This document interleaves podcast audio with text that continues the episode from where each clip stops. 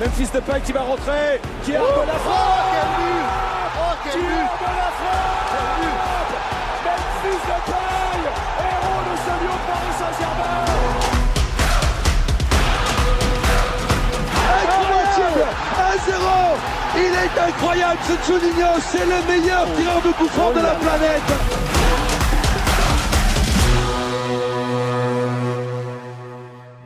bonsoir à tous. On se retrouve ce soir pour un nouvel épisode de Let's Go. Alors ce soir, un cadre un peu plus intimiste puisque nous ne serons que trois. L'occasion de vous lire un peu plus dans le chat et puis de réagir un peu avec vous euh, sur ce match de ce week-end. L'OL qui nous a enfin fait plaisir. On va en parler ce soir. Euh, alors, tout d'abord, j'accueille Emeric. Bonsoir à tous. Et puis un habitué qui fait qui alterne entre l'animation et le rôle de chroniqueur. Ce soir, il avait des choses à nous dire, donc il m'a laissé place pour l'animation. C'est Joe. Ouais, bonsoir à tous, j'espère que vous allez bien. Alors, on va revenir hein, sur le match de ce week-end. Vous le savez, l'OL s'est imposé 3 buts à 0 face au Stade de Reims dans un match qui a semblé le plus maîtrisé de la saison. Alors, certes, le Stade de Reims a évolué à 10 à partir de la 32e, mais est-ce que pour vous, c'est le seul facteur qui a fait qu'on a vu un OL enfin un peu plus positif, un peu plus, euh, un peu plus OL, quoi? Moi, je pense que c'était assez clair euh, dans les 30 premières minutes que on risquait de prendre le dessus sur ce match. On produisait beaucoup plus de jeux que d'habitude. Euh, Reims, a pas, trop fermé en plus, euh, a pas trop fermé le match. Et puis bon, ils sont beaucoup moins à l'aise cette année défensivement que les années précédentes. Donc assez rapidement, euh, ils sont, ils ont semblé dépassés. On a réussi à, prendre le dessus, notamment au milieu de terrain, à trouver euh, des espaces dans leur dos. Euh, ils ont vite semblé à la peine et leur défense centrale, qui est assez lente, a vite, vite peiné face à nos attaquants assez rapides. Donc je pense qu'il y a, y a pas mal de bons à tirer de ce match. Euh, même s'il n'est pas forcément réplicable euh, vu qu'il y avait une infériorité numérique et que c'est quand même une équipe en grande difficulté. Mais bon, si on va pas faire les rabat je pense que c'est quand même une prestation globalement aboutie. Ouais, je suis d'accord, euh, c'est assez abouti. Euh, après, c'est vrai que voilà, euh, c'est toujours difficile de, se situer dans, ce championnat parce que bah il y a, pas mal de, surprises déjà sur ce début de saison. Et puis bon, il y a quand même pas mal d'équipes dans, dans le dur également. Et Reims fait clairement partie de ces équipes-là, avec notamment Dijon, Strasbourg qu'on a rencontré il y a, y a, pas si longtemps, qui qui voilà, qui sont en grande difficulté. Et c'est vrai que défensivement, j'ai été un petit peu surpris parce que je m'attendais à une équipe de Reims peut-être un peu plus euh, euh, en bloc euh, compact. Et finalement, bah, ils nous ont laissé plutôt nous exprimer et ça nous a permis bah, de prendre de la vitesse dans nos, dans nos offensives quoi, et de pouvoir bah, rapidement, comme disait Emeric, exploiter les, espaces qu'il y avait dans leur dos. Quoi. Moi, je, suis assez d'accord avec vous. On a, on a une équipe qui. Parce que se dire qu'on se contenterait du, de dire que c'est parce que le Reims a joué à 10 que, que l'OL a bien joué, ce serait dire qu'on a fait une mauvaise première demi-heure presque. Euh, or, on, mène au moment de l'expulsion. Euh, enfin, on avait déjà pris un peu d'emprise sur le jeu. Euh, on a un Thiago Mendes, alors il n'est pas là ce soir pour l'instant dans le chat, mais Hugo nous en dirait, nous dirait je vous l'avais dit, je vous l'avais dit. je trouve qu'on a un Thiago Mendes qui a performé. Alors il y a eu quelques choix parfois offensifs, un peu quelques passes un peu offensives, un peu ratées, mais enfin on sent qu'effectivement ce milieu de terrain 100% brésilien, on y reviendra en parlant un peu de Bruno Guimaraes, mais ce milieu de terrain, il a bien fonctionné, donc euh, c'était un, motif de satisfaction. Je vois que le Kraken en parle aussi, belle prestation du milieu lyonnais. Je pense qu'effectivement, c'est un des gros facteurs de satisfaction euh, de, l'OL ce dimanche. On a été pas mal au milieu de terrain, mais j'arrive pas vraiment à en ressortir un. Je pense que Thiago Mendes, qui a fait un match euh, correct, voire bon, c'est quand même un de ses moins bons matchs depuis quelques temps. Il a loupé pas mal de petites passe assez euh, facile. Il est tombé un peu dans certains de ses traverses sur ce match. Bon, par contre, il n'avait pas beaucoup de, de, euh, de, boulot au niveau défensif parce que leur milieu de terrain, ils jouaient à deux au milieu, ils ont vite été dépassés. Euh, même Guimarèche, que certains ont trouvé très bon, je l'ai trouvé bon, mais pas non plus exceptionnel sur ce match.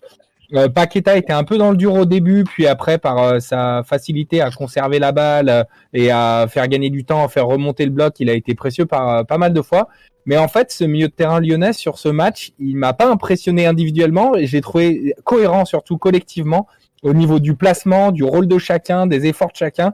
C'était intéressant parce que ça a vraiment joué comme un bloc et sur ce match, Lyon a globalement joué comme une équipe et ça faisait quand même assez longtemps. Donc c'est ça qui est intéressant sur ce match, je trouve. Alors, je suis un, je suis un petit peu euh, partagé pour ma part.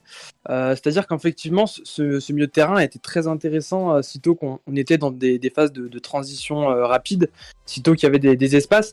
Effectivement, c'est ces trois joueurs qui sont très efficaces parce que bah y a, de la technique, il y a y a certes bah, Guimarães qui a cette capacité de, se déplacer sans ballon notamment, mais après personnellement, ce qui m'a pas mal agacé, c'est le, côté très statique sans ballon de Thiago Mendes, majoritairement Thiago Mendes, mais également aussi euh, Paqueta.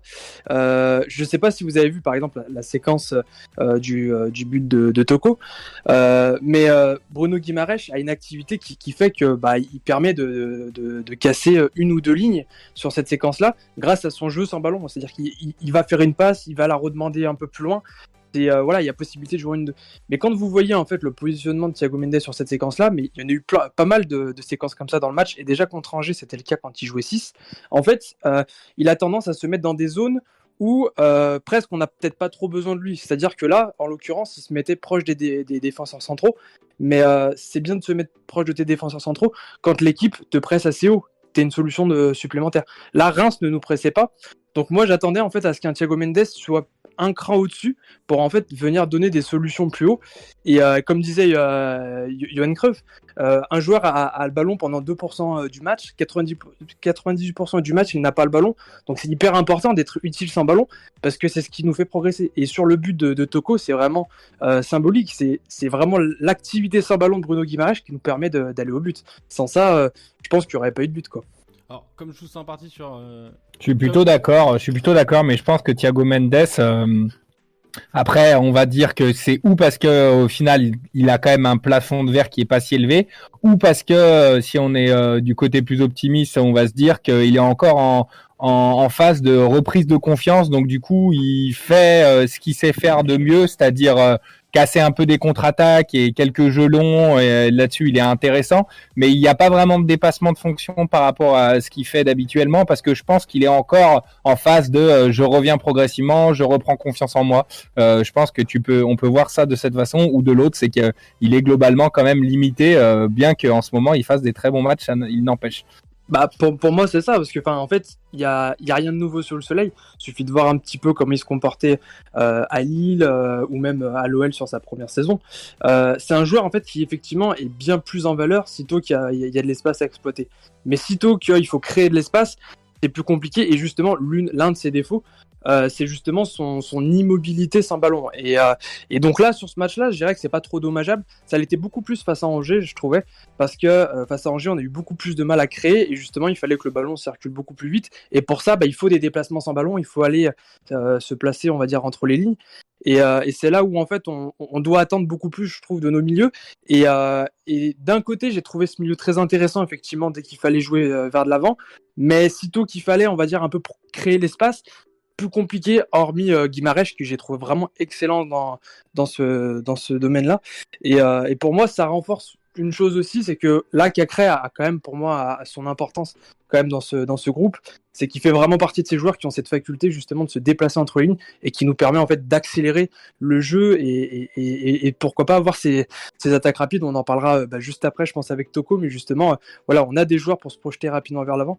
Donc je pense qu'il faut euh, les utiliser à bon escient aussi.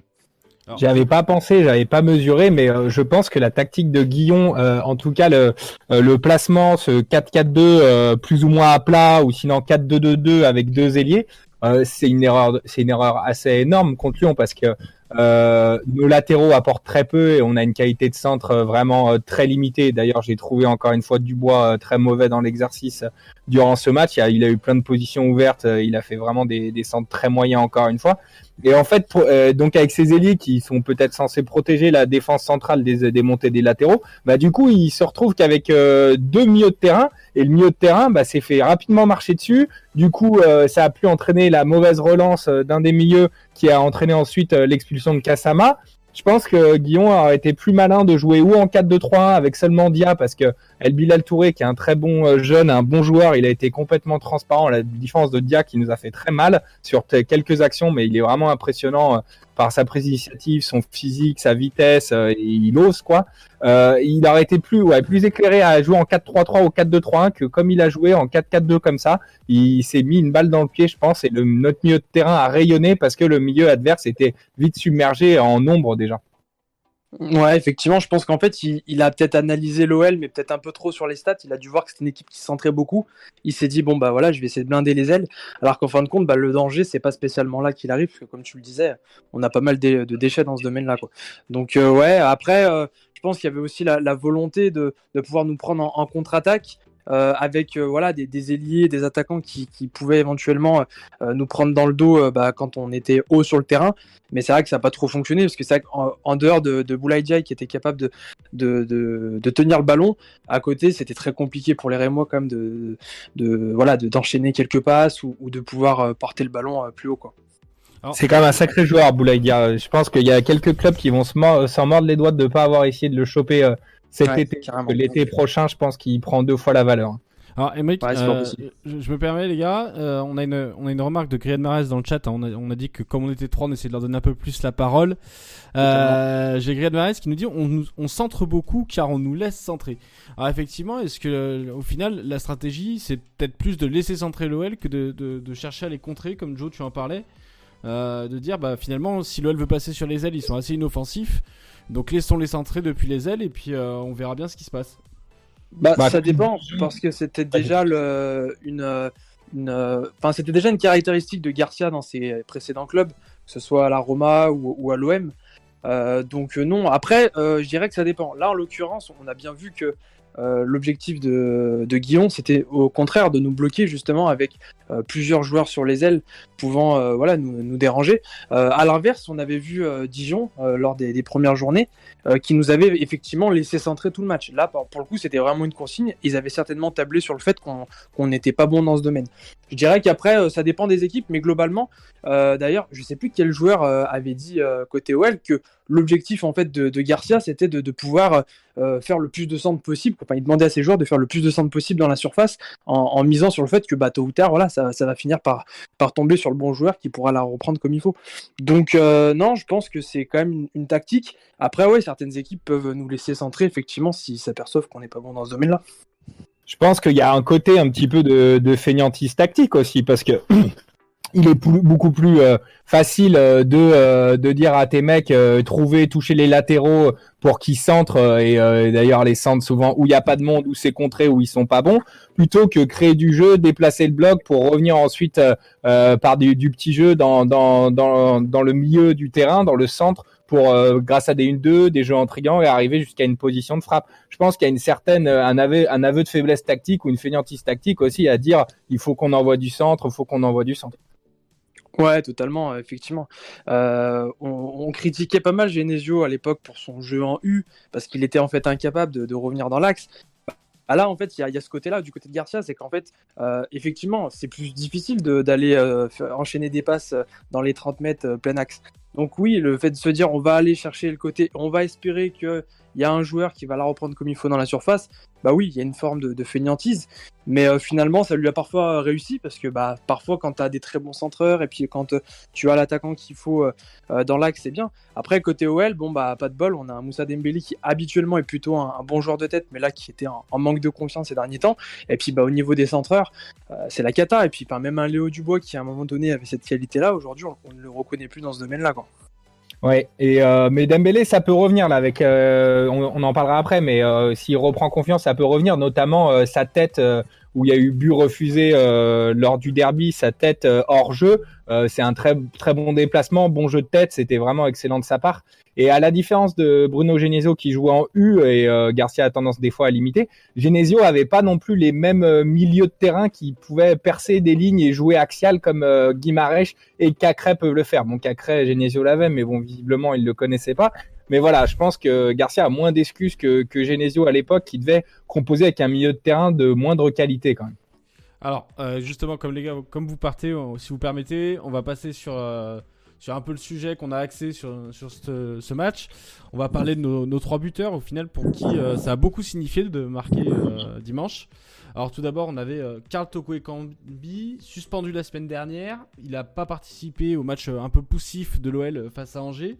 Alors certes sur une pelouse qui facilitait pas le jeu, hein, on est d'accord, euh, le champ de patates. Euh, mais voilà, l'OL a fait un match poussif, Toko Ekambi était pas là. Là il revient, il, marque, il fait deux passes décisives. Alors euh, le débat sur la passe décisive pour Guimaraes euh, demeure, mais enfin voilà, elle, elle est comptée comme passe décisive. C'est- pas la plus, c'est pas la plus honteuse que j'ai vue de Voilà. ne pas décider Mais de donner. quand Est-ce que est-ce qu'il vient pas de mettre quand même un petit coup de pied au derrière de toute la concurrence à son poste, Karl Toko Ekambi, euh, sur ce match-là? Bah, il y en avait pas de concurrence à son poste en tout cas. C'est ce que j'allais dire. Il y a Ryan Garcia, a fait comme s'il y en avait de- pas, en faisant jamais rentrer euh, Cherki à gauche ou presque jamais, en tentant pas non plus. Ah, C'est vrai qu'on a perdu. Mais bon, il, il est quand même, il est quand même très polyvalent. Kadewere, il nous le montre. euh, on le met pas forcément dans les bonnes conditions et pourtant il arrive à briller. Bon, ben après Toko Ekambi, je suis pas forcément fan, mais euh, force est de constater que dans certains schémas de jeu, notamment contre les équipes qui ferment pas le jeu, il est intéressant. Sa qualité première, c'est clair, c'est son abattage, c'est qu'il propose beaucoup, il fait beaucoup, et ça, ça c'est quand même très précieux parce que on a d'autres attaquants qui se cachent un peu plus. Euh, sa, limite, c'est que il fait, il y a beaucoup de fois où il fait pas le bon choix et il peut être limité techniquement, mais là, ça, ça sa propension à pouvoir demander dans le dos, à accélérer, à être euh, et à, être euh, à proposer souvent, euh, souvent de- des solutions à ses partenaires, et ben c'est intéressant. Il a encore loupé quand même euh, un but, euh, un- pas tout fait, mais bon, il tape encore le poteau, c'est dommage. Mais bon, il s'est vite rattrapé. euh, il a fait un bon match, euh, c'est euh, c'est in- c'est indéniable. Et puis euh, le match juste avant, euh, juste avant Angers aussi, il avait fait un, un match, euh, un match pas mal aussi. Donc euh, voilà, euh, Toko Ekambi sur la gauche. Jusqu'à la fin de l'année, ben, ça risque d'être ça. Et s'il fait des matchs comme ça, ben, ben pourquoi pas. Ouais, effectivement. Alors, c'est vrai qu'après, euh, la, la place à prendre en attaque, là où il y a, peut-être le plus de concurrence, c'est peut-être finalement plus en neuf. Bon, bah là-bas, c'était euh, Dembélé qui avait le poste, Memphis était plutôt à gauche. Et puis bon, euh, depuis la, mauvaise passe de, de Dembélé, on va dire que c'est Memphis qui a occupé le, poste de, numéro 9. Donc après, ça a rapidement été verrouillé. Finalement, on a eu Toko qui était à gauche et Kadewere à droite.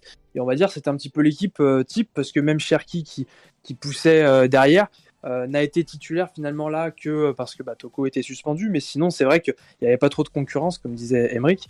Euh, maintenant, oui, c'est sûr que bah, il répond présent. Euh, il confirme que voilà, quand euh, il a de l'espace, que ce soit euh, sans ballon ou, euh, avec ballon, bah, il est capable d'aller attaquer cet espace-là. Donc ça, c'est déjà une très bonne chose. Euh, après, c'est sûr que je pense que là où il doit progresser, c'est ouais, à la finition.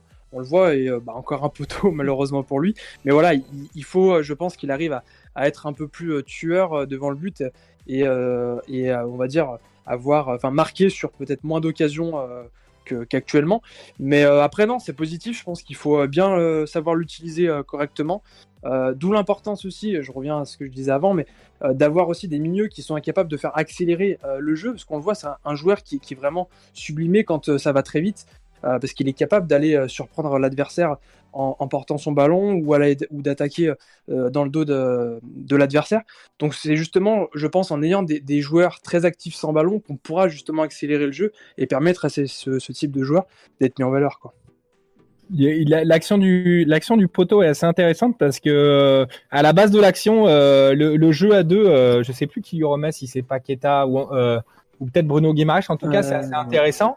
Et euh, Toko Ekambi, bon, je le chante sur son poteau, mais au final, euh, c'est assez intéressant parce qu'il temporise au lieu de la mettre au centre parce que euh, elle est le centre est pas si évident et puis on l'attaque pas forcément, on l'attaque pas forcément. Et il s'applique vraiment sur sa frappe. Il tire premier poteau en l'enroulant. C'est plutôt bien joué. Bon, pas de bol, hein, ces poteaux, mais euh, mais ça commence à devenir un peu récurrent. Cadévéré a touché le poteau aussi, mais c'était quand même moins évident et c'était sur son mauvais pied. Mais mais ouais, quand j'ai eu ces deux premiers poteaux en première mi-temps, je me suis dit putain, on va quand même pas euh, pas euh, pas faire ça et euh, traîner à 1-0 jusqu'à la fin et galérer. Mais bon, heureusement ça s'est pas passé comme ça. Mais après, oui, sans, prendre- sans quel- prendre trop de risques, on, on peut euh, imaginer que là, déjà, il sera titulaire sur les prochains matchs, bah, déjà contre Metz. Et puis, euh, même face au PSG, euh, il y a fort à parier, vu le- la physionomie du match potentiel qu'on aura. Je pense qu'on on évoluera davantage en contre. Je pense que voilà, il, il sera euh, l'un des, des éléments offensifs euh, côté lyonnais. Quoi. Bah moi je, je suis pour continuer à le mettre quand ce sera contre des équipes euh, qui ouvrent un peu le jeu et qui jouent. Mais dès que, dès que c'est un jeu un peu plus fermé, je suis tout à fait d'accord avec Yusoel. Il faut mettre, euh, je pense, à voir sur le côté gauche euh, pour conserver un milieu à trois euh, qu'a créé, qu'a créé Guimarães, euh, Thiago Mendes par exemple, ou qu'a créé euh, Guimarães, Paqueta. Mais voilà, quand, quand c'est des équipes qui ferment plus le jeu, il faut un mec qui crée un peu plus que lui parce que contre des block by euh, et Toko et Kambi, euh, il n'a pas une grosse utilité. euh, je suis assez convaincu de ça. Ouais, je suis assez ok. Alors, euh, comme on parle du milieu de terrain, c'est bien, on va passer au, au- au deuxième buteur hein, euh, de l'OL. Euh, alors, Bruno Guimaraes, le but lui est accordé, hein, même s'il est compliqué de juger si la frappe a été vraiment cadrée euh, au début de l'action. La LFP lui a accordé le but. C'est important parce que c'est son premier but euh, sous les couleurs ly- lyonnaises en, en Ligue 1. Euh, et même tout court, il me semble. hein, euh, donc, euh, on a pu voir un Bruno Guimaraes qu'on a retrouvé au niveau du final 8, de ce qu'on avait vu aussi avant le confinement et avant la, phase Covid qui avait arrêté la Ligue 1. Est-ce qu'on a retrouvé le vrai Bruno Guimaraes? Est-ce que ce but va être un, peu un déclic pour lui? Est-ce qu'on on peut attendre qu'enfin il enchaîne et enfin on retrouve ce joueur qu'on on a tant aimé au mois de janvier et au mois de février? Enfin surtout au mois de février d'ailleurs. Je pense qu'il a besoin d'enchaîner les matchs, donc dans tous les cas, ça fait du bien. Je pense que sur ce match, il était petit- peut-être un petit peu un ton en dessous de, sa, de, la mi-temps dans laquelle il est rentré contre Angers, où là, il était vraiment assez impressionnant. Bon, il était plus frais que les autres, donc ça peut jouer. Mais euh, oui, dans tous les cas, c'est bien parce qu'il marque, il enchaîne les matchs, on lui refait confiance et c'est un mec, je pense, euh, et il, il se le cache pas, c'est un mec qui marche beaucoup à l'affect, euh, comme, comme l'est Lucas Paqueta aussi. Donc c'est un mec qui a besoin d'enchaîner, qui a besoin de, qu'on lui montre qu'on lui fait confiance, qu'on tient à lui. Donc là, ça va lui faire un, bien énorme. Ouais, euh, moi, il m'a beaucoup plu. Je, vais, le répéter, hein, mais il m'a beaucoup plu dans, le jeu sans ballon. Euh, voilà, c'est vraiment ce type de joueur qui nous permet d'accélérer euh, les séquences collectives sur certaines sur certaines phases. Et puis ouais, effectivement, on l'a retrouvé beaucoup plus en confiance. On sentait qu'il avait besoin de ce but pour se rassurer aussi. Parce que je pense que voilà, tout simplement marqué pour lui, c'est un symbole que que voilà que, ça fonctionne. Donc euh, non, effectivement, on a, je trouve qu'on a retrouvé en fait ce, ce Bruno Guimaraes un petit peu métronome. On l'a vu sitôt qu'en fait il est euh, excellent dans les déplacements, qu'il a des bonnes sensations, qu'il a, qu'il fait les bons choix, qu'il est lucide. À ce moment-là, ça devient un joueur extraordinaire et on le voit, bah voilà, rien que sur le but de, Toko, euh, il est à l'origine euh, du but et, euh, et sur d'autres séquences, il aurait pu être à, l'origine de d'autres buts également. Donc on retrouve ce joueur-là qu'on avait vu bah, au, à l'hiver dernier, enfin en février, euh, mars, avant le, le, le confinement. Donc ça fait plaisir parce que c'est vrai qu'on avait vraiment besoin d'un moment donné d'un relais, d'un joueur qui soit capable de porter l'équipe à un moment donné où bon bah c'était un peu compliqué, euh, euh, voilà, euh, sportivement. Donc là ça y est, on a un joueur qui prend ce relais-là, donc c'est important. Maintenant, c'est vrai qu'il va y avoir une grosse concurrence au milieu de terrain, parce que bon, Awar va enfin revenir là, voilà, il a eu pas mal de pépins physiques, donc il va aussi rentrer dans cette concurrence-là avec tous les joueurs qu'on a. Le Paul Lucas qui joue pas beaucoup, c'est vrai que ça va être un secteur très très concurrentiel. Alors, Euh, le a Kraken le- posait la question du Bah, coup me si euh. Ca- Cacré ou Bruno en sentinelle. Euh, pour moi, il n'y a, il y a pas de débat. Cacré ne doit pas jouer 6, il doit jouer 8. On a trop besoin de lui comme chien de garde de- de- devant le, mi- le milieu qui va croquer les mollets des adversaires. Il fait tellement mal. Même s'il touche pas la balle, euh, il leur fait mal, il les démoralise. C'est vraiment impressionnant. Euh, il fait un nombre de courses pour, pour, pour faire le pressing. C'est c'est hyper nécessaire. Je pense qu'il n'y a pas trop euh, photo. Il a une bonne frappe en plus Cacré, donc ça peut Ouais. être intéressant euh, Mm. en 8. Puis il a, il a une bonne qualité de passe en profondeur. Euh, Bruno, euh, Bruno Guimaraes, bah, en 6 ou 8, euh, bah, ça dépend déjà euh, qui tu mets en 6. Si on va dire que si on a un bon 6 et qu'on a un bon 8 euh, tout le temps, est-ce qu'on préfère en 6 ou en 8 euh, Guimaraes euh, Bah je sais pas, parce qu'en 6 il est intéressant pour la relance. Mais en même temps, s'il est obligé de redescendre entre nos deux défenseurs euh, centraux pour relancer, c'est que nos deux défenseurs centraux savent peut-être pas trop relancer non plus. Donc ça dépend de quel centraux tu mets. Diomandé, peut-être qu'il sait plus se projeter. Donc quand il se projette, peut-être que intéressant en 8. Il est intéressant dans les deux potes, vraiment bon dans les deux potes. J'aime beaucoup son activité en 8 sur ces deux derniers matchs parce que il va de partout sur le terrain, il, va vraiment, il, il fait la navette à gauche, à droite, il est de partout. Mais après, c'est vrai qu'il est très intéressant, comme Joe l'aime beaucoup, il vous l'expliquera en 6 comme premier relanceur. Donc vraiment, j'ai pas un avis tranché là-dessus non plus comme Youssouel. Non, après, c'est vrai que je, je suis pas totalement contre, moi, de, pouvoir euh, le, faire jouer plus souvent en 8. qu'effectivement, il a encore démontré qu'il avait une activité qui était totalement pertinente pour ce poste-là et pour le, profil de joueur qu'on attend. après, pour moi, ça dépend surtout en fait du 6 qu'on a derrière. là, en l'occurrence, bon, bah, le 6, voilà, derrière, c'est Thiago Mendes. on va dire que sur des configurations où finalement le jeu, enfin voilà, je pense face, face à Paris par exemple, ça me dérangerait pas tellement que euh, il puisse y avoir Thiago Mendes en 6 parce que on va jouer euh, en transition offensive. Thiago Mendes aime bien ce type de match-là. Presque là, ça me dérangerait pas. En plus, Thiago Mendes, il est très fort dans, dans, dans, le, dans les duels. Donc là-dessus, ça me dérangerait pas. Maintenant, quand il va falloir en fait créer face à des blocs bas, pour moi, il va falloir quand même effectivement un 6 qui soit capable d'être très euh, pertinent dans ses déplacements sans ballon et qui soit capable de voir le jeu très vite, comme c'est le faire Bruno Guimaraes. Donc, je dirais qu'en fait, moi, Bruno Guimaraes, j'ai pas de problème à le mettre en 8 à partir du moment où derrière, il y a un 6 qui, effectivement, qui a un côté assez créateur et, euh, et surtout qui a cette capacité à scanner, voir le jeu très rapidement. L'occurrence, c'est pas trop le cas de, Thiago Mendes.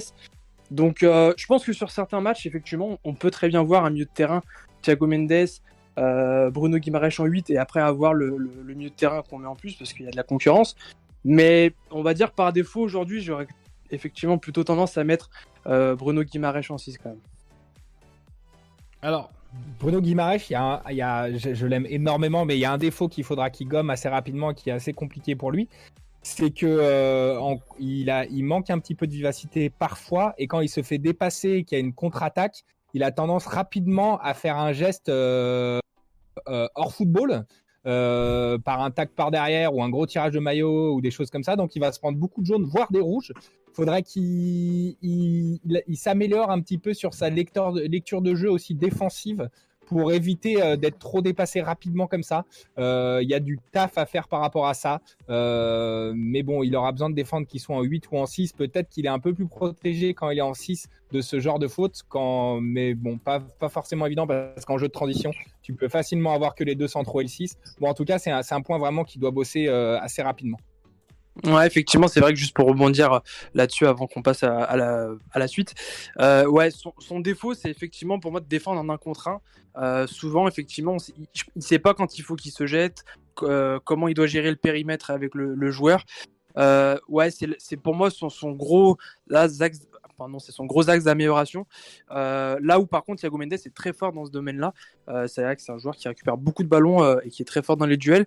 Donc c'est vrai que c'est peut-être ce qui, je pense, peut aussi faire hésiter le coach à ce poste-là, c'est que si on veut un 6 qui soit capable d'être assez dur sur, euh, sur l'homme, c'est vrai que c'est pas toujours le, le, joueur le plus adapté, euh, Bruno Guimaraes. Et effectivement, on l'avait déjà dit, c'est un joueur qui est vraiment très utile quand tu veux vraiment avoir une très très grosse possession aussi en 6.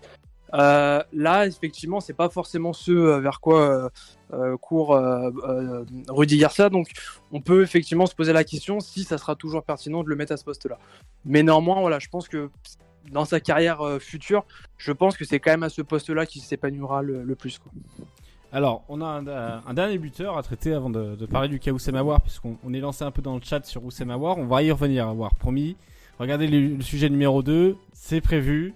Voilà, mais d'abord, euh, on va quand même parler de Moussa Dembélé, hein, puisque Moussa Dembélé, quand même, euh, voilà, il a, enfin brisé la malédiction. Il était quand même à 4 buts refusés sur un jeu depuis le début de, depuis le début de la Ligue 1. Il n'y arrivait plus. Je pense que sa célébration en, disait long sur, euh, sur son état d'esprit. Euh, voilà. Pensez-vous que Dembélé va enfin se remettre à tourner aussi bien que sa montre au final? Bah, quel, geste, quel geste technique quand même sur son but déjà pour un mec qui est en manque de confiance. Euh, sa finition est superbe, hein, vraiment, vraiment magnifique. Je suis vraiment très content. il semble mieux depuis 2-3 matchs, hein, de toute façon. Hein. Euh, il était déjà mieux contangé. Contre Saint-Etienne, il y a quand même deux buts refusés de rien du tout. Il jouait de malchance. Il, était bien mieux depuis 2-3 matchs que les matchs d'avant où il traînait un peu plus euh, sa peine. Il faisait pas beaucoup d'appels. Il n'était pas bon dans les duels alors que normalement c'est une de ses qualités principales. Ça fait 2-3 matchs que je retrouve qu'il a remis la tête à l'endroit et ça fait vraiment plaisir parce que les images euh, du post-derby dans le vestiaire, on le sentait euh, complètement accablé. Et là, là, il revient bien et il fait un bien fou à chaque fois qu'il rentre. On se, rappelle du match contre Angers quand il rentre, mais ça, c'est sa rentrée plus celle de Guimarães, ça, ça transfigure totalement l'équipe entière, je trouve. Ouais, totalement. C'est vrai qu'on on parle d'un problème de confiance. Effectivement, je pense qu'il avait quand même retrouvé cette confiance depuis certains matchs, même si forcément on avait vu son agacement euh, bah, voilà, sur les derniers matchs, euh, sur le fait qu'il n'arrivait pas à marquer malgré bah, des prestations qui étaient quand même encourageantes. Mais enfin, mine de rien, il marquait quand même, mais les buts étaient refusés euh, sur hors-jeu. Donc il y avait de la frustration, mais mine de rien, il les marquait quand même, ces buts. Donc on sentait quand même que la, confiance était revenue, mais maintenant il fallait enfin voilà, un but qui soit autorisé par, euh, par l'arbitre pour qu'enfin qu'on ait une, euh, un soulagement euh, officiel. Euh, donc non, effectivement, ça fait plaisir. Et puis l'action est vraiment sympa. En plus, bon, Toko lui met parfaitement le, le ballon. Très belle passe d'ailleurs, c'est important de le souligner. Et, euh, derrière, ouais, il finit vraiment. Euh, là, pour le coup, c'est vraiment un geste d'un attaquant qui, était en pleine confiance sur le coup. Donc c'est bien. Et puis j'ai bien aimé aussi sa, réaction, la façon dont il célèbre son but trouve que ça imagine parfait, ça image parfaitement le, le joueur. C'est un joueur qui a vécu quand même une période très très compliquée. Il s'est pas plaint, même si on l'a vu, on a vu l'agacement la, quand il, il, avait rejoint le, le vestiaire bah, lors, euh, lors du derby, si je dis pas de bêtises.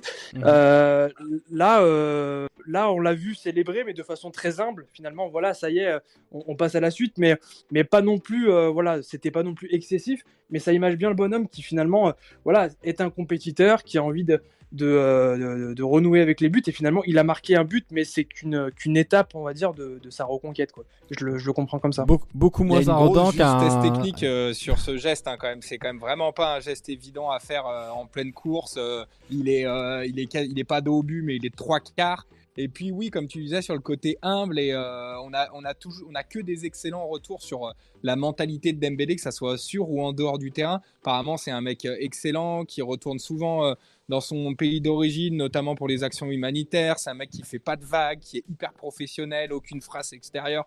C'est un très bon professionnel et c'est un, un, mec euh, dont la plupart des Lyonnais, euh, sauf quelques-uns qui trouvent que c'est un des pires neufs qu'on ait eu depuis je sais pas combien de temps, euh, c'est un mec que beaucoup de Lyonnais apprécient parce que il nous a mis des buts hyper importants et que c'est un mec qu'on faut se rappeler que c'est un des meilleurs buteurs français de, la, de l'année 2020 civile. Hein, faut quand même pas oublier ça et qui nous a mis aussi un doublé contre Manchester City en quart de finale alors qu'il rentre en tant que remplaçant. Donc voilà, c'est un mec dont on a besoin et j'espère vraiment qu'il va pas partir euh, cet hiver. Je pense qu'on en aura besoin pour aller décrocher euh, le podium.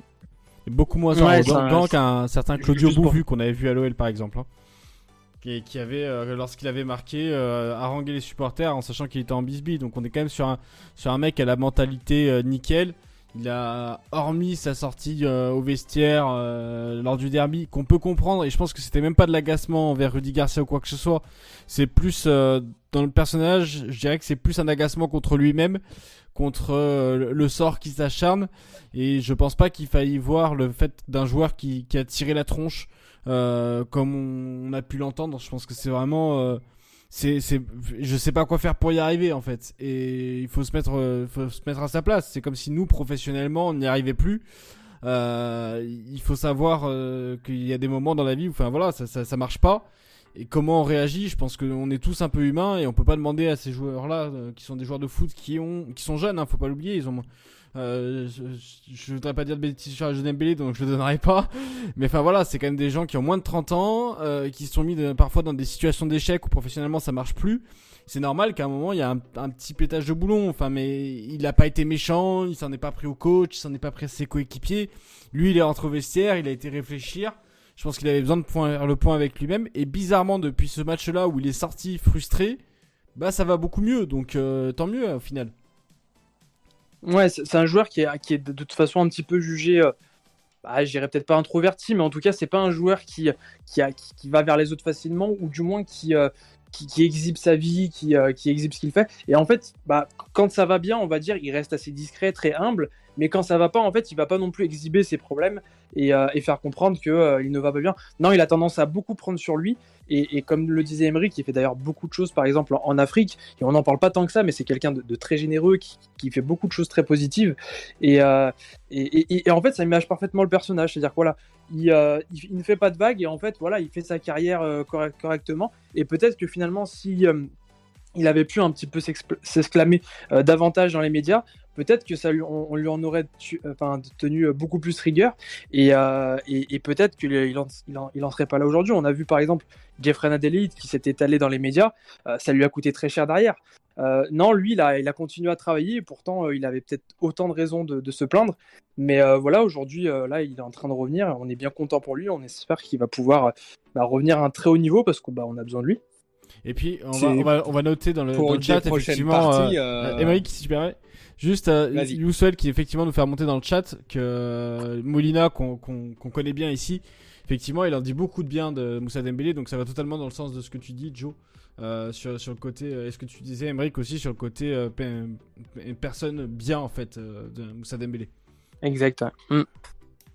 Oui, j'allais dire, ça nous permettra, on en parlera un peu plus tard dans l'émission, mais en plus, il aime beaucoup, beaucoup, beaucoup jouer contre euh, le PSG, euh, Moussa Dembélé. On, se rappelle du but sur la petite glissade d'Areola, on se rappelle de la misère qu'il a mis à Thiago Silva sur le côté, qui il a été allé provoquer un penalty euh, ensuite, penalty de Thiago Silva. C'est un mec qui aime bien jouer contre son ancien club, son ancien club formateur, donc j'aimerais beaucoup qu'il joue peut-être peut-être pas titulaire, mais une grosse partie du match contre Paris.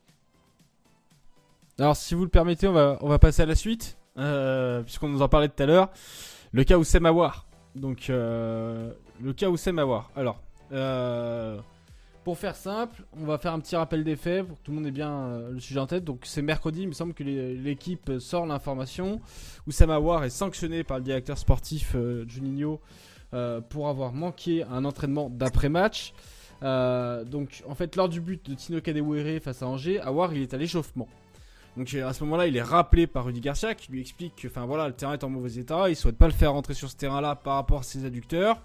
Euh, donc enfin ils, conviennent de ne pas le faire rentrer.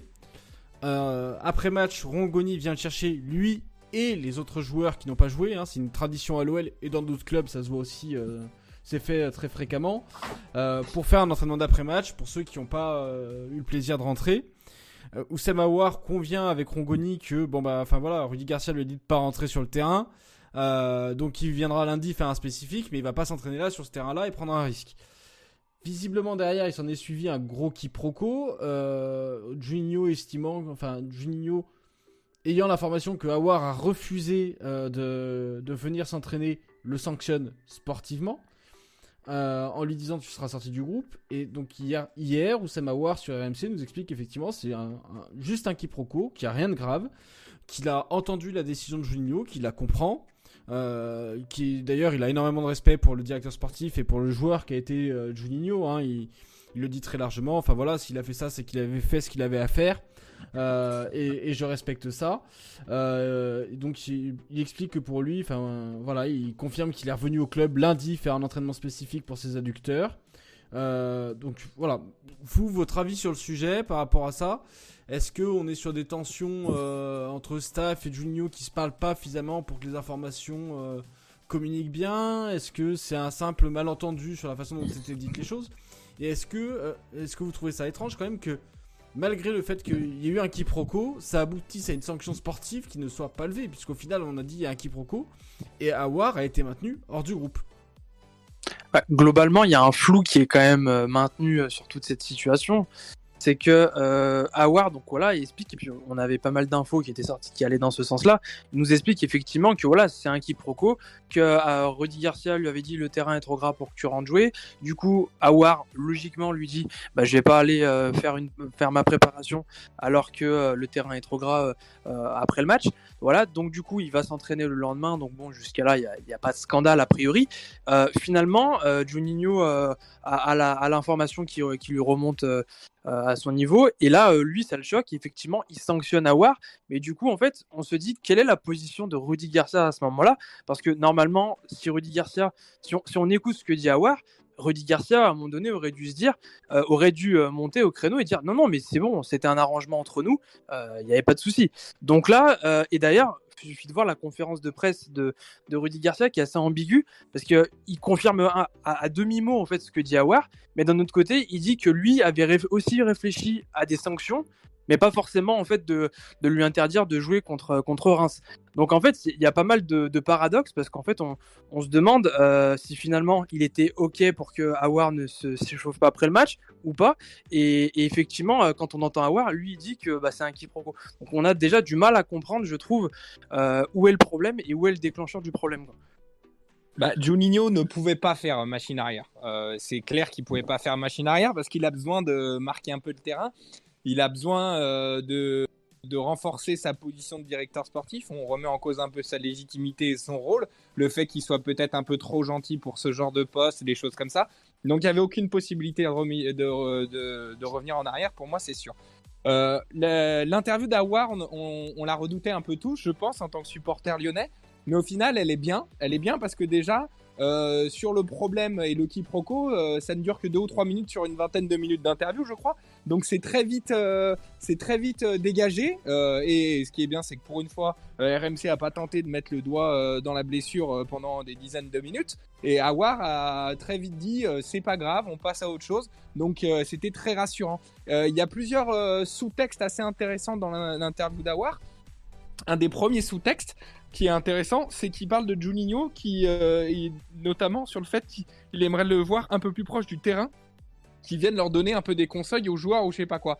Euh, c'est sûr que c'est pas forcément le rôle d'un directeur sportif, mais c'est intéressant euh, de se dire pourquoi il dit ça. Est-ce que c'est pas aussi une façon de dire euh, on parle pas assez de jeu avec Rudy Garcia. Euh, on aurait besoin de quelqu'un qui nous parle un peu plus de jeu. C'est une éventualité de, de possible sous-texte de, de, ce que c'est avant savoir. Et la seconde chose qui est intéressante, c'est au niveau de l'ambition à la fin. Et qu'il il, en va, il va même dire que dans tous les cas, il faut euh, faire de la concurrence à Paris, il faut jouer le titre, même quand Paris est très fort, ce qui n'est pas le cas cette année. Et aussi que ce, ce serait un petit peu honteux si on n'accroche pas le podium. Est-ce que c'est pas une façon aussi de mettre la pression à Rudy Garcia aussi? Euh, on sait que c'est pas forcément l'amour fou entre, en, entre les deux. Euh, donc voilà, c'est une vraie question à se poser. Moi, j'ai trouvé l'interview intéressante et ça a permis un petit peu de savoir euh, où se situe Awar et aussi de montrer qu'il est un très bon communicant et qu'il a été très fort dans l'exercice. Alors pour recontextualiser juste, Émeric, euh, ça, ça dure que deux minutes euh, parce que l'interview était prévue avant euh, cet incident. C'est-à-dire que c'était pas le sujet de l'interview normalement. C'est-à-dire qu'il avait été prévu que Oussama War euh, soit présent euh, sur euh, sur Top Foot euh, bien avant que l'incident ait lieu. Ça a d'ailleurs été dit par AMC qui remercie Oussama War d'avoir maintenu une interview malgré l'incident, ce qui prouve aussi que c'est quelqu'un qui, qui qui gère bien sa communication parce qu'il a maintenu une interview et il s'en est bien sorti. Et, euh, et comme on, peut le lire un peu dans le chat, il y en a qui demandent est-ce qu'il y aurait pas un, peu, euh, c'est pas Lichon 57, voilà, euh, écoute va au soleil, euh, qui demande si il n'y a pas d'autre chose de caché derrière. Est-ce que ce qui serait pas sanctionné, ce serait la forme de Oussama War euh, pour avoir refusé l'échauffement? Est-ce que ça s'est pas un peu échauffé dans le vestiaire? Est-ce que, bah voilà, est-ce que il n'y a pas quelque chose qu'on pourrait euh, supposer derrière sur ce sujet-là? C'est pas c'est pas écarté totalement. Euh, c'est sûr qu'on n'a pas toujours tous les détails de ce qui se passe en interne. Euh, on peut très bien imaginer que voilà, c'est sûr. On se dit que Juninho n'a quand même pas non plus trop intérêt à aller sanctionner euh, un des joueurs bah, les, quand même, qui a, qui a le plus gros statut à l'OL, qui a en plus une valeur marchande.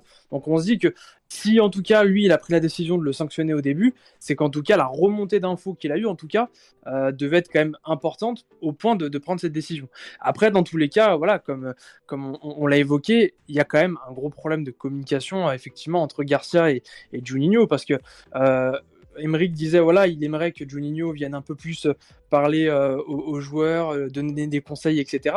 Mais effectivement, euh, on se dit en fait, on a l'impression que Juninho en fait ne peut plus se permettre ça euh, parce qu'aujourd'hui, euh, bah il y a le clan Garcia, il y a le clan Juni. C'est assez spécial comme ambiance. Alors après, bon, euh, voilà, euh, euh, quand on a quelques échos en, interne, on sait que c'est très très compliqué en ce moment, qu'il y a vraiment une, guerre d'ego, une lutte de pouvoir interne.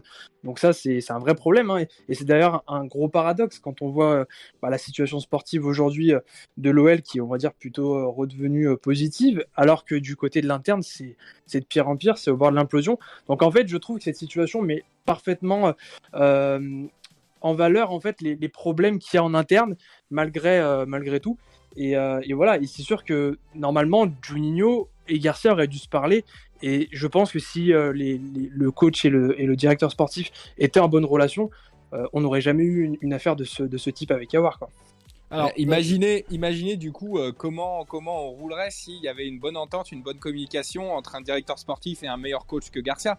je pense qu'on a un potentiel qui est fou, qui, qui est gâché, donc c'est tout, tout, le problème. Et au niveau au niveau de, de la sanction, je pense que Juninho en soi attendait peut-être euh, un écart d'un joueur ou d'un autre pour euh, affirmer euh, le côté on doit respecter l'institution. Il a énormément parlé d'état d'esprit qui n'était pas parfait à l'OL et qui n'était pas du tout le même que, le, que l'état d'esprit de l'OL quand il était joueur, qui était beaucoup plus professionnel. Je pense qu'il attendait de marquer son territoire et de, de taper un peu sur les doigts de quelqu'un. C'est tombé sur Awar, bien que ça n'aurait pas dû parce que visiblement, visiblement, il y a une, c'était pas de son fait. Donc voilà, je pense que je pense qu'il avait, il attendait de marquer un peu son territoire, Juninho aussi. Alors, ouais, il, est, très en difficulté quand même. Juninho, c'est important d'en parler quand même. Euh, aujourd'hui, il est quand même très esselé dans, dans, on va dire, chez les décisionnaires de, de l'Olympique Lyonnais. Il y en a quand même beaucoup qui, qui veulent tirer la couverture, euh, on va dire, euh, de, de leur côté. Et effectivement, je pense que il a quand même envie de, de, de, ouais, de marquer son territoire et de montrer qu'il a de l'autorité. Aujourd'hui, beaucoup euh, sont en train de le comprendre que finalement il a plus d'autorité que, ce qu'il en avait l'air. Mais, euh, mais aujourd'hui, je pense que c'est ça. effectivement, il a peut-être mordu aussi au, piège euh, de cette situation-là. Alors, on, a du mal à comprendre exactement tout le contexte, pourquoi il n'a pas eu l'information exacte. Mais en tout cas, ouais, je pense qu'il est aussi victime de la situation dans laquelle il est mis aujourd'hui. On lui demande en fait à chaque fois de faire ses preuves, alors que normalement, bah, un directeur sportif, c'est le leader sportif, donc normalement, il devrait pas en fait constamment devoir prouver qu'en fait il a de l'autorité. Non, c'est censé être l'autorité euh, au club. Donc je pense que ouais, c'est une situation qui, met euh, malheureusement euh, en évidence bah, ces problèmes de, direction qu'on a bah, depuis maintenant voilà plusieurs mois quoi. Alors, messieurs, si vous permettez, hein, on, va, passer au sujet suivant. Juste, on, souhaite faire un petit point. On, c'est pas des informations qu'on donne par théorie du complot. Hein. Je pense que Joe, si tu te permets de dire ce genre de choses, c'est que t'as, enfin voilà, c'est des choses qui sont vérifiées. T'es pas là pour faire euh, du théoricien et dire du, du mal du club dans, dans leur dos. Euh, voilà, donc le sujet Awar, je pense qu'on sur la partie sanction, on peut clore un peu le sujet. Malheureusement pour pour Awar, ça aboutit sportivement euh, à quelque chose qui est pas simple puisque le milieu a fonctionné. On sait que la théorie de, de Rudy Garcia, c'est un peu de reconduire euh, ce qui marche le milieu a marché. Est-ce que pour Awar, pour vous, sportivement, et rapidement s'il vous plaît messieurs, parce que le temps file, est-ce que sportivement, Awar s'est mis en difficulté avec cette absence? Ouais, alors sur le côté Garcia, il reconduit ce qui marche. Euh, ça marche pas tout le temps, hein, parce que le milieu de terrain Guimarães Awar Cacré, après son, son fameux et son merveilleux parcours en Ligue des Champions, il a pas beaucoup été reconduit après. Donc bon, ça dépend un peu. Hein. Il a, navigue un peu au niveau de, ses principes. Euh, Garcia, il prend ceux qui l'arrangent sur le moment. Awar, Awar reste, reste euh, le joueur avec euh, de paille le plus talentueux de l'effectif dans tous les cas, avec Imarèche éventuellement aussi. donc on a besoin de lui. Un bon Awar, c'est un mec qui te porte une équipe, qui te porte une équipe. il est capable en Ligue des Champions. Il a fait un, un parcours en Ligue des Champions phénoménal l'année dernière. Euh, notamment aussi en poule. Euh, on se rappelle de son but magnifique à langue euh, lucarno posé. donc on a besoin d'un bon Awar. Awar disparaît parfois un peu quand on n'est pas bien parce que c'est pas forcément c'est pas forcément dans son tempérament de remonter tout le monde comme peut le faire par exemple de paille et c'est très bien le faire de paille. Mais Awar on en a besoin au milieu de terrain ou sur le côté, on en a besoin dans tous les cas. Et je pense que ce milieu de terrain, ce que, ce que j'ai aimé contre Reims, c'est qu'il n'y a pas vraiment eu les, les individualités pas forcément totalement brillé, c'est juste qu'il a bien marché ensemble. Donc c'est-à-dire que s'il marche bien ensemble, ça peut aussi, euh, je pense qu'il peut avoir un élément remplacé par un autre, par petites touches comme ça. Donc Awar peut rentrer par exemple à la place de Paqueta ou Cacré à la place de Paqueta ou à la place de Thiago Mendes en faisant reculer Bruno. Je pense qu'il faut qu'on capitalise sur ce milieu de terrain qui marche bien, mais pas forcément sur toujours les trois mêmes, mais plus sur une volonté, une organisation euh, du mouvement, euh, des consignes. Euh, bon, je sais pas s'il en donne, mais peut-être qu'entre eux, il peut se les donner déjà. Euh, donc voilà, pour moi, Awar va avoir un rôle fondamental si on veut faire une bonne saison cette année. Il faut surtout pas imaginer qu'il faut l'écarter ou qu'il ne soit plus titulaire. Ouais, bien sûr. Et puis, il y, a quand même quelque chose qu'il faut pas oublier, c'est que bah, il fait partie de ces joueurs qui ont enchaîné quand même beaucoup de matchs avec le, final 8. Et puis là, il a pas eu de bol. Et d'ailleurs, il l'a dit dans son, euh, dans son interview à, RMC. Euh, il a été, euh, bah, il a eu le, il a eu le Covid. ou la Covid plutôt. Donc ça l'a, ça l'a quand même bien freiné avec des, quelques soucis de, de poumons. Donc ça, ça l'a quand même bien cassé dans la dynamique. Alors qu'on sait que la, la préparation n'a pas été non plus idéale parce qu'elle a été courte. Euh, et puis bon, il y a eu ces, pépins physiques euh, aux adducteurs, donc ça l'a quand même beaucoup freiné. Et il le disait lui-même, il n'était pas à 100%. Donc ça, c'est quand même important bah, d'en tenir compte dans les, performances qu'il a pu avoir, on va dire, bah, voilà, au, mois d'octobre et, et, novembre notamment. Donc voilà, il faut pas non plus euh, voilà, euh, se dire que bah non, ça y est, il a perdu sa place. Non, il va falloir euh, bah, lui redonner du temps de jeu, pouvoir le retester. Là, il a dit que bah voilà, ses problèmes étaient derrière lui, donc c'est super. On va vraiment pouvoir maintenant le juger, maintenant qu'il va pouvoir retrouver la compétition.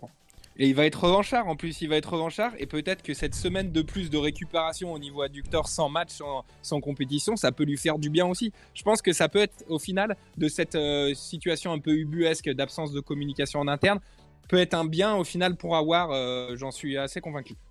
Allez les gars, sujet suivant s'il vous plaît, comme ça on enchaîne. Alors, on parle d'OLS. Alors OLS c'est peut-être euh, l'occasion euh, rêvée, l'occasion en or. alors, je vous laisse regarder un peu le classement pour ceux qui nous regardent. 1 Paris, 2 Lille, 3 Lyon, 4 Monaco, 5 Montpellier. Il y a Paris à 25, tous les autres sont à 23. Puis maintenant on va regarder le calendrier de la prochaine journée. Et puis on a Montpellier qui affronte Paris, on a Lille qui affronte Monaco, et puis Lyon qui se déplace à Metz. Donc est-ce que euh, ce serait pas une occasion en or pour l'OL de, bénéficier de ces affrontements? Alors après attention, hein, euh, messieurs, question piège parce qu'on sait, l'OL dans ce genre de situation, ils ont un peu tendance à pêcher. Donc euh, enfin voilà, est-ce que c'est pas une trop belle occasion au final et est-ce que ça sent pas un peu le match piège pour l'OL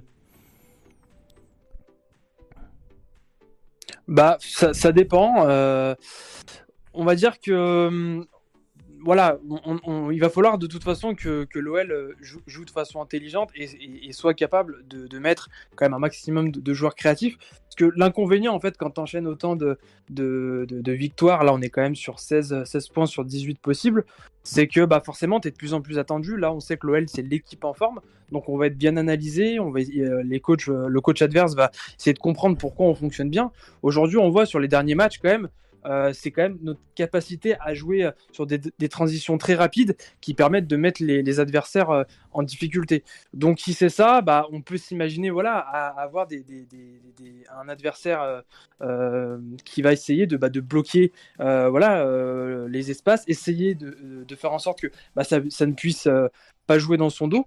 Euh, et puis, euh, bon, bah, de l'autre côté, euh, les côtés messins, on a une capacité quand même à se projeter très très rapidement vers l'avant. Brest a gagné 2-0 ce week-end contre Metz, mais ils se sont fait quand même pas mal de frayeurs sur des contre messins qui étaient assez éclairs. je pense que c'est là où il faudra faire attention, parce qu'on n'a pas forcément des joueurs très rapides derrière d'ailleurs. bon, Denayer est capable de gérer la profondeur, mais je pense notamment à, à Marcelo. bon, je sais pas qui sera titulaire après côté latéraux, mais c'est vrai que c'est là où il faudra se méfier notamment. Mais euh, après, effectivement, il y a quand même euh, un gros coup à faire parce qu'on sait que si on gagne, euh, qu'on reste sur cette série, que les adversaires, bah, les concurrents du moins dans le haut du tableau s'accrochent un petit peu. Derrière, c'est le PSG. Et là, si derrière, tu enchaînes avec le PSG et que tu à sortir un exploit, là, ça va commencer effectivement à devenir très très intéressant. Alors, Émeric, avant que tu interviennes, parce que je sens qu'Émeric va parler très vite. Euh, alors, effectivement, ça, ça sera intéressant. Euh, par contre, attention, parce que si l'OL est premier à la trêve, ça va donner des idées euh, au président. Euh, et petite précision, parce que je vois Youssel qui en parle dans le chat, qui dit match de dimanche à 21h, je suis confiant. Alors, attention, il y a une information qui est sortie cet après-midi sur Twitter.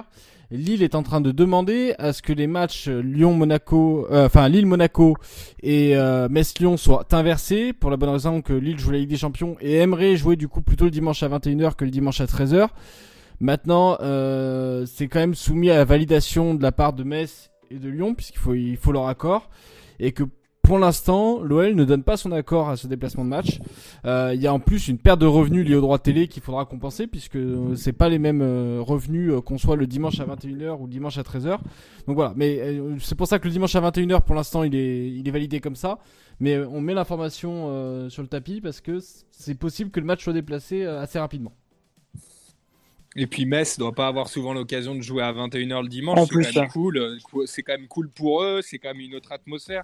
C'est cool aussi pour leurs proches qui peuvent les regarder euh, à 21h le dimanche. C'est comme une autre saveur. Donc je suis pas sûr qu'il soit très chaud non plus euh, Metz euh, de faire ça.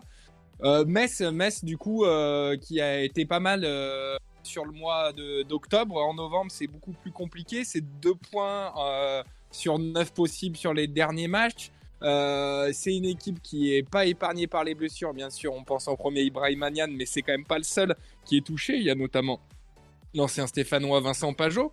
Euh, c'est une équipe qui est euh, qui est pas inintéressante, qui joue beaucoup avec euh, avec des, des Sénégalais qui viennent de de de, le, de l'académie de Gui- Guillou, si je me trompe pas, notamment Nian, et puis c'était la même chose pour Habib Diallo. Ils ont beaucoup de vitesse devant. Il y, a une, il y a une défense centrale qui marche très bien avec Dylan Brown et Boy. D'ailleurs, Dylan Brown, Lyon était dessus à une époque, à l'époque où il jouait encore en Belgique. Euh, ils ont des latéraux assez intéressants. Il y a le gardien qui est peut-être pas au top. Euh, mais voilà, c'est une équipe qui est, plutôt, plutôt bonne, qui fait un bon début de saison, mais là qui pêche, qui est moins bien et qui aussi est une équipe qui ferme pas le jeu, donc on peut leur faire mal. Euh, donc moi je suis assez confiant parce qu'on va vouloir avoir cette finale contre le PSG, cette finale entre gros gros guillemets, hein, euh, cette finale demi-saison un petit peu. Euh, et puis euh, et puis, et puis on a, on a, on a les, on de le faire. Et puis Garcia, faut pas oublier qu'il aime bien jouer contre des petites équipes. Euh, ce qu'il aime pas, c'est jouer contre les grosses équipes. C'est-à-dire que c'est complètement l'inverse de, de Bruno Genesio. Donc je suis assez confiant pour ce match. On va vouloir avoir ce match euh, coup près contre Paris où on peut éventuellement leur passer devant. Et puis il y a aussi plusieurs autres équipes et prétendants au podium qui jouent les uns contre les autres ce week-end. Donc c'est vraiment le moment de faire quelque chose. Et là, sincèrement, je suis assez confiant au niveau de ce match. Alors, tu, vois, euh, pour réagir à ce que tu disais sur les joueurs, Youssel nous précise, c'est Génération Foot, c'est un club affilié en fait à Metz hein, euh, qui les fournit euh, à ce niveau-là. Euh, donc merci Youssel pour la précision. Et effectivement, tu parlais de Nian, euh, petite stat comme ça si ça vous intéresse. Euh, ils ont marqué, Metz aujourd'hui, ils ont marqué 12 buts. Il y en a 6 qui ont été marqués par Ibrahim Nian sur, sur, quand il était là. Depuis, ils ont marqué 6 buts. Ils ont, ils ont du mal à trouver un buteur. hein, réel, puisque sur ces 6 buts qu'ils ont marqués sans, sans Nian, il y a 5 buteurs différents Mangani, Boulaya, Gay, Yad, Leia et un but contre son camp. Donc c'est quand même une équipe qui a encore du mal à se trouver un leader d'attaque depuis la, blessure de, de Nian. Euh, donc euh, on peut se dire que peut-être euh, offensivement, vous pensez pas que le, danger peut un peu venir de partout, puisqu'il n'y a pas vraiment de leader. C'est à la fois un avantage et un inconvénient pour l'OL. Bah, ils ont deux, pour moi, les deux, euh, les deux armes offensives euh, principales de Metz, c'est euh, Opa Nguet, qui s'était révélé Ouais. euh, il y a déjà un petit moment, mais qui a eu un peu des creux et qui est un joueur très intéressant. C'est un des meilleurs dribbleurs de Ligue 1, vraiment un très bon joueur. euh, qui a été pendant très longtemps un très bon plan à MPG d'ailleurs, et euh, Farid Boulaya qui est un très bon joueur, techniquement très intéressant, très soyeux, euh, pas forcément hyper décisif et, ma- et il marque pas souvent, mais vraiment un vrai danger. Donc pour moi, c'est ces deux mecs qu'il faudra vraiment surveiller. Euh, c'est intéressant, ça peut marquer Metz, mais c'est vrai que avoir perdu Habib Diallo et Ibrahim Nian en quelques jours, euh, c'est quand même très très très dur pour pour Metz. Et pourtant, ils y arrivent. Ils ont toujours pas leur coach aussi. Euh, il me semble qu'il est toujours euh, malade, donc ils ont le coach euh, adjoint. Euh, donc euh, donc euh, Metz quand même un coup de chapeau à leur euh, début d'année, même si je pense que là ils sont un peu dans le creux de la vague. Enfin, avec le scénario que Ouais. tu décris, ça quand même se rapproche du match piège par excellence, quoi. Ils ont des blessés, ils ont pas leur coach, euh, ils sortent d'une défaite euh, à domicile euh, la semaine euh, face à Brest euh, ce week-end. Ça, ça a tout pour que l'OL, enfin, quand tu connais l'OL et la capacité à foirer les matchs, euh, les matchs qui sont presque gagnés en fait, presque déjà gagnés, on est en plein dedans, quoi. Ouais, c'est vrai que ça, ça, ça- ça sent un peu le choke parce que bah, on, on l'a vécu euh, bah, déjà plusieurs fois dans, dans, dans, dans l'histoire. Mais euh, après, je dirais quand même, ce qui est très positif, c'est que bah, on l'a dit, Awar donc va, va revenir, donc il va euh, revenir dans, dans cette concurrence au milieu de terrain et on sait qu'il y a une grosse concurrence. Dembélé revient en forme, donc peut-être que il va y avoir la, la, la, la volonté de, de le faire enchaîner aussi. Donc l'avantage aussi, c'est que il y a beaucoup de concurrence. On n'a pas cette chance-là de, jouer euh, euh, en semaine euh, en Coupe d'Europe.